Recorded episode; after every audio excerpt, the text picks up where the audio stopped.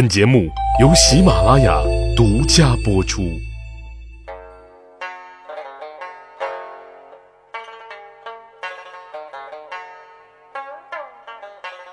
趣扒历史，增长见识，密史趣谈，在下大汉。节目一开始啊，跟大家安利一下大汉的新书《趣谈中国史》，再有不到两周的时间啊，就要与大家见面了。这本书秉承了我们密史趣谈、趣谈不细说的风格，深挖趣扒的都是正史里啊没有细讲的内容，每一篇都是值得好好咂摸咂摸的。另外，装帧也真的特别特别的精美匠心，尤其是封底的设计啊，属于国内首创。欢迎到时候啊，大家能够给予支持捧场。好，开始咱今天的节目。那今天大汉要跟大家来讲的是王安石。啊，王安石做过群牧判官，他所属的群牧司啊，是主管国家公用马匹的一个机构。在这里呢，王安石的官职跟《西游记》里大闹天宫的孙悟空所任的弼马温啊差不多。在北宋的朝廷里啊，这份差事应该是一个肥差，薪资不低。因为呢，王安石之所以能被任命为群牧判官。是得到了大名鼎鼎欧阳修的关照。当时啊，王安石举家清贫，欧阳修以王安石需俸禄养家为由，就向朝廷啊给予了推荐。但是呢，个性鲜明的王安石是拒绝的。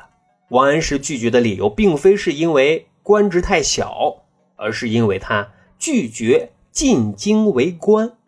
其实要说王安石从一开始进入仕途就是一个另类。公元一零四二年，王安石考中了进士，被任命为淮南节度判官。按照常理啊，下基层锻炼一段时间之后就能回到中央。再加上王安石本身有才情，文笔也不错，做个翰林上位应该是很快的。但是王安石不知道是不是因为土鸡蛋吃习惯了啊，就以各种理由拒绝回京城去任官职。因此呢，从淮南节度判官开始，他先后又在鄞县做知县，在舒州任通判，而且呢，为政一方啊，勤政爱民，颇有建树。当时的宰相文彦博啊，就特看好这个年轻的后生，认为王安石。不为名利，克己奉公，是一股清流啊！就不断的给当政的宋仁宗啊举贤，说国家要发展，就要靠王安石这样有担当、有作为，却又不一味追求名利的青年。那这样的青年干部就是标杆，国家应该大胆的提拔破格任用。后来呢，皇帝就同意，但是呢，王安石却以不能坏了规矩为由啊，婉言谢绝了这次提拔。后来呢，欧阳修又一个劲儿的举荐王安石，他也认为啊，这个后生日后定有大作为。欧阳修对王安石一直啊特别特别的欣赏，他们之间的交集啊是源于曾巩。我们都知道啊，曾巩是欧阳修的高徒，同时呢，他也是王安石的江西老乡。当年呢，王安石和曾巩啊一起赶考，一见如故，相互呢非常钦佩。曾巩呢，后来就经常在欧阳修的面前啊提起王安石。有一次呢，还特意拿出王安石的作品，让欧阳修啊来品读一番。欧阳修一看，这风格，这文采，真是人才呀！于是就给曾巩说啊，有机会要见一见这个年轻人。后来呢，曾巩是把话带给了王安石。啊，要是一般人。政坛间文坛的领袖人物要主动接见自己，这得出门放挂鞭炮来庆祝啊！可是王安石就是王安石，微微一笑，这事儿啊就完了，根本没有走心。不过呢，欧阳修可没有计较这些。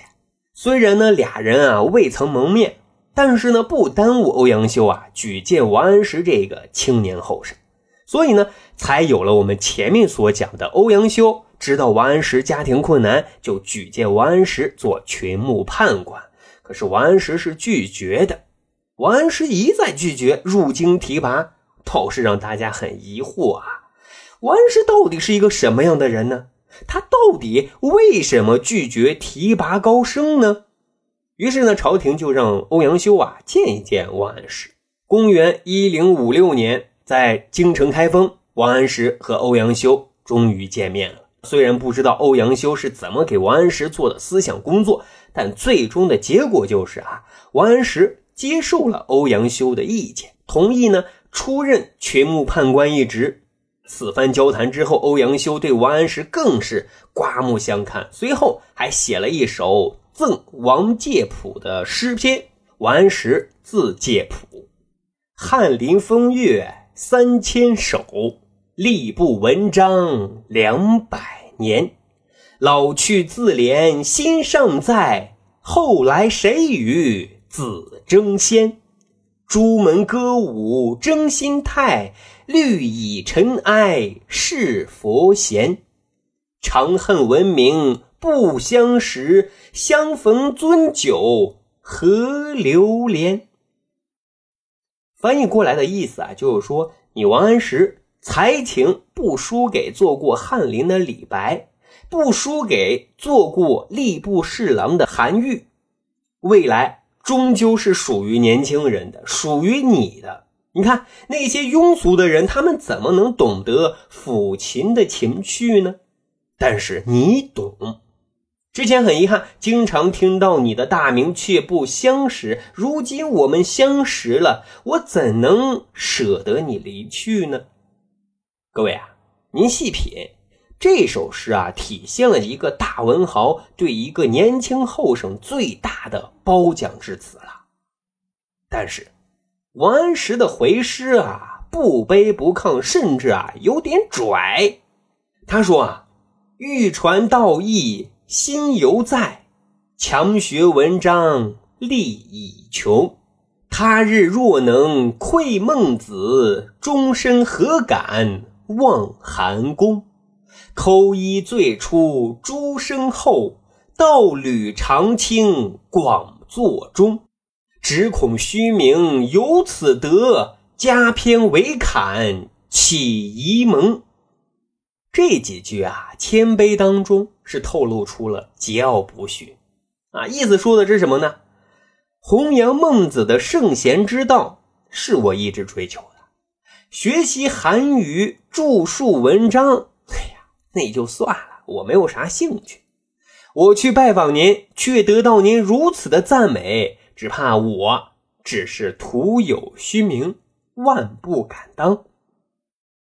各位啊，王安石确实可以，不装，不虚伪，不巴结，不逢迎，有什么说什么。这一点也许啊，正是欧阳修看重的精神品质。所以呢，欧阳修看到这个回师，竟然也没有对这个不知好歹的小子动怒，这也就让王安石啊继续野蛮生长。嘿，为什么说野蛮生长呢？因为王安石啊是一个主意特正的人，认准的事儿啊他就会干。比如呢，他不愿意在京城工作，给了欧阳修面子，勉强做弼马温几个月之后，他就提出了离职。然后呢，就去了常州任知州了。之后又在地方辗转。公元一零五八年，王安石任三司度支判官。这一年啊，他趁着来京述职考核的机会啊，突然施展了自己的政治抱负。他向宋仁宗提交了这么多年他在地方偷偷憋大招的成果，长达万言的《上仁宗皇帝言事书》。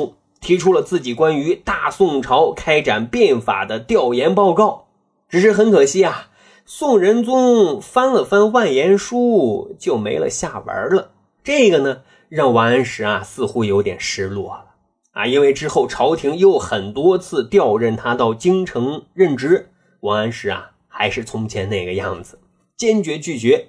可朝廷也挺有意思啊，不管你来不来，反正我一个劲儿的就调任你来。结果王安石是实在没有拒绝的借口了，只好啊去了。只是他那高傲的倔脾气，在京城可没有人惯着他。他跟同事啊大都合不来，混的啊人缘极差，还没有朋友。公元一零六三年，王安石的母亲与世长辞了，王安石啊辞官守丧，并且呢为母亲举办了葬礼。当时呢，邀请了很多名流，其中就包括苏轼的老爹苏洵。但是呢，苏洵啊，并没有去，而且非但没有去，还写就了著名的《辩奸论》。论点就是说，王安石是个大奸臣。他要是得势啊，国家将鸡犬不宁。论证呢，就是说王安石身上最另类的标签——邋遢。文章中说啊，夫面垢不忘洗，衣垢不忘换，此人之常情也。今也不然。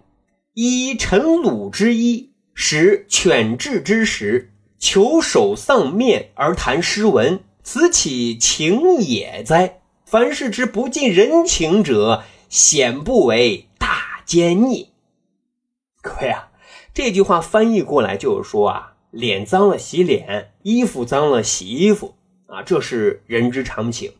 但是你王安石啊，穿的是破衣烂衫。吃的是猪狗之食，蓬头垢面的而大谈诗书，这难道是行为艺术吗？